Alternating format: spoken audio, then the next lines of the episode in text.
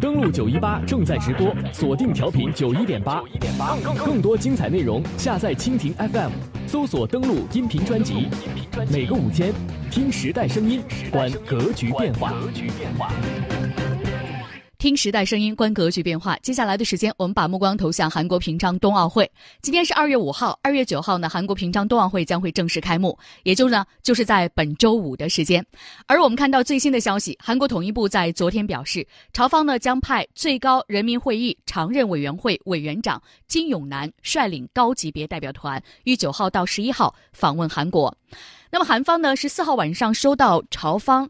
关于派遣高级别代表团访韩的通报，通报中说呢，访韩的代表团团长是金永南，此外还包括其他三名代表团成员和十八名支援人员，但是没有说明三名成员分别是谁。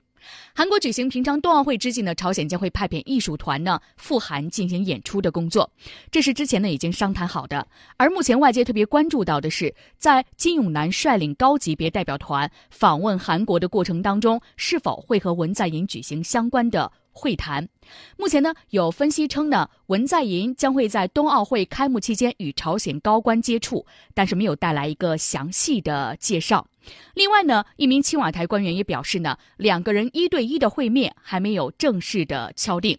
青瓦台的官员表示呢，朝鲜方面没有就金永南与文在寅的会晤提出要求。朝鲜代表团派金永南作为团长赶赴韩国，是向韩方释放了善意。金永南呢是朝鲜宪法锁定的国家元首，负责首脑外交。朝鲜决定派遣金永南访问韩国出席平昌冬奥会，是对韩国表明了诚意。央广网呢在今天分析表示呢，金永南作为名义的国家元首，接受国际媒体的访问比较多，经验丰富。在金正日时期呢，金正日是国防委员会的委员长，金永南实际上在一段时期之内是名义上的朝鲜最高领导人。在金正恩时期，金永南是五大常委之一。另外呢，金正恩迄今为止没有出国访问过。这几年来，代表朝鲜出国访问的往往是金永南。从级别上，他是五大常委之一，国际上的影响力也非常的大。朝鲜目前决定派出这个级别的官员进行访问，应该说是仅次于最高级别。所以，接下来在整个平昌冬奥会期间，金永南和文在寅是否会进行一对一的会面呢？可能这个概率非常的高，但目前还没有具体的消息。会面之后又会带来一个什么样的消息呢？我们继续带来观察。登录九一八，打开广播，追踪国际。但是呢，我们看到在平昌冬奥会期间呢，韩朝组成的女子冰球联队参赛。四号的时候呢，这支联队在赛场首次亮相了。他们和瑞典队呢打了一场热身赛。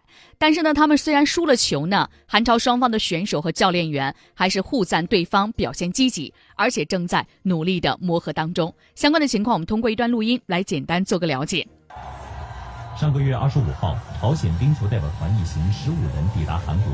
随即与韩国女子冰球队组成联队展开训练。四号，联队与瑞典女子冰球队打了一场热身赛。身着蓝色球服的联队队员们成了赛场上的绝对焦点。上场的二十二名联队选手中有四人来自朝鲜，他们的首次亮相也吸引了数千名观众观战。人们挥舞着朝鲜半岛旗，齐声为韩朝联队喝彩。然而，这支刚刚磨合了十天的队伍，最终还是难敌对手，以一比三负于瑞典队。不过，在赛后的新闻发布会上，联队主教练沙拉穆雷还是对联队队员们的表现予以了肯定。他说：“虽然队员们在配合上遇到一些障碍，但朝鲜选手适应联队训练体系的意愿很强烈。他对朝鲜选手的努力感到满意。朝鲜选手学得特别快，他们努力的训练配合度很高。”接下来，随着训练数字的扩大，进步空间非常大。四号的结果还不错，这得益于全队的努力。去年七月份，我带领韩国队和瑞典队比赛过，当时的场景是一边倒，瑞典队完全控制了比赛。但今天的互有攻防，和去年七月份相比，我们的队伍明显变强。女子冰球队教练朴哲浩说：“他期待联队能在接下来的比赛中取得好的成绩。”通过这次比赛。我再次强烈的感觉到，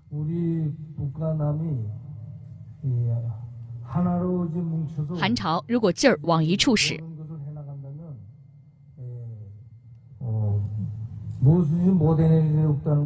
就没有做不成的事情。朝鲜选手郑秀贤在热身赛中司职前锋，他说：“相信连队的比赛能够成为展示朝韩团结力量的契机。”朝韩选手心往一处想，劲儿往一处使，比赛就能打出很棒的成绩。而且我相信，这能够成为展示朝韩团结力量的契机。连队队长在这场热身赛中为连队夺得唯一一分的韩国冰球选手朴忠雅，也为自己的朝鲜队友点赞。虽然共同训练的时间很短，但我们都是专业的，没什么问题。朝鲜选手非常努力的适应我们的训练体系。磨合过程很顺利，没有很大的困难。按照赛程，平昌冬奥会开幕后，韩朝女子冰球联队首战的对手是瑞士队，比赛将在十号，也就是本周六进行。好，刚刚我们通过一段录音了解了韩超之间训练的情况。平昌冬奥会，我们看到眼下各国健儿已经是摩拳擦掌，期待在平昌冬奥会期间一展风采。但是呢，我们看到与热烈的氛围形成鲜明对比的是寒冷的天气。我们通过一段录音了解一下韩国的寒冷的天气。摄氏度，如果伴有强风天气，体感温度可能会进一步降低。历史上各届冬奥会期间，1994年在挪威利勒哈默尔举行的冬奥会只有零下十一摄氏度，是气温最低的一届。而平昌冬奥会期间有可能气温更低，很可能成为历史上最冷的一届冬奥会。由于冬奥会的主场馆没有搭建顶棚，这样的天气无疑给冬奥会的开幕带来不小的困扰。为抵御严寒，平昌冬奥组委会在开闭幕式场馆看台安装了防风膜。增设了取暖炉和取暖休息室，并向观众发放披肩雨衣、防寒帽、发热坐垫和暖宝等设施。同时，组委会还设置了五间医务室，安排百余名医务人员严阵以待。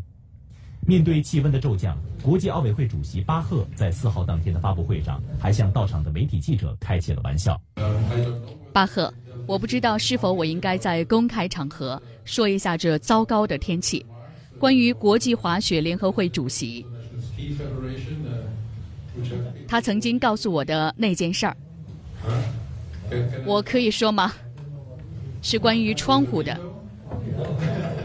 他说他国际滑雪联合会主席，昨天冻得不得不关紧窗户。所以我们看到呢，韩国的天气接下来会非常的寒冷。但是我们看到，在这种寒冷的天气的情况下呢，韩朝之间的互动呢尤其的热烈。那么邀请朝鲜呢来参加平昌冬奥会，并且在开幕式上呢共同入场。与此同时呢，韩朝举行的联合的女子冰球联队呢也将会在十号的时候呢举行首场比赛。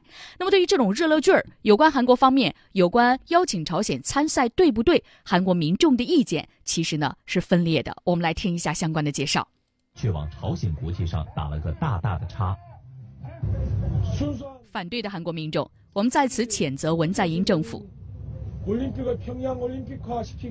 把本应是单纯体育盛会的平昌冬奥会，变成了平壤冬奥会。朝鲜似乎在三月就要完成核武的开发了。金正恩是在利用冬奥会打一个掩护。他一定会用完就把我们踢到一边去。支持朝鲜参加平昌冬奥会的韩国人则举着朝鲜半岛旗，拉起写有“韩朝携手同走锦绣之路”的横幅，手持花束欢呼。他们还认为，美国为了自家的军火买卖，根本不会乐见朝鲜半岛太平。而日本安倍政府歪曲历史，妄图为军国主义招魂。支持的民众，眼下全世界都在关注平昌冬奥会。朝鲜半岛处于分裂之中，希望未来韩朝能够努力实现和平共处，发展一种合作关系，就像在这届冬奥会中所展现的那样。刚刚我们听到的是有关呢邀请朝鲜方面来参加平昌冬奥会，那么来自韩国方面的民众呢，民意是分裂的，有反对的，其实呢也有支持的。确实如此呢，大家都在想，冬奥会之机之后呢，韩朝之间的关系将会如何呢？因为影响韩朝之间关系的，其中包含着美韩的联合军演。我们也看到呢，日本政府一名消息人士表示呢，三号的时候他说，日本首相安倍晋三将会建议冬奥会结束之后，美韩联合军演不要缩减规模，从而持续就核计划和导弹实射项目向朝鲜方面。进行施压，而在韩国方面呢，不愿意公开身份的青瓦台官员先前披露表示，韩国总统文在寅呢提议推迟军演，而不是缩减军演的规模。为了配合朝鲜半岛局势转暖，美韩商定呢在平昌冬奥会期间不再举行联合军演，平昌冬奥会和冬残奥会分别定于二月九号至二十五号至三月九号到十八号举行。我们也刚刚关注到了有关韩国和朝鲜方面在本届平昌冬奥会上之前热络互动的一个情况，而眼下的各国健儿呢，其实已经是摩拳擦掌，期待着在平昌冬奥会上一展风采。平昌冬奥会的龙平滑雪场呢，是韩国全国最大的和最早的滑雪场。平昌冬奥会上呢，这家滑雪场呢也被选为承办赛事的场地之一。那么相关它的情况呢，大家可以去做一个了解。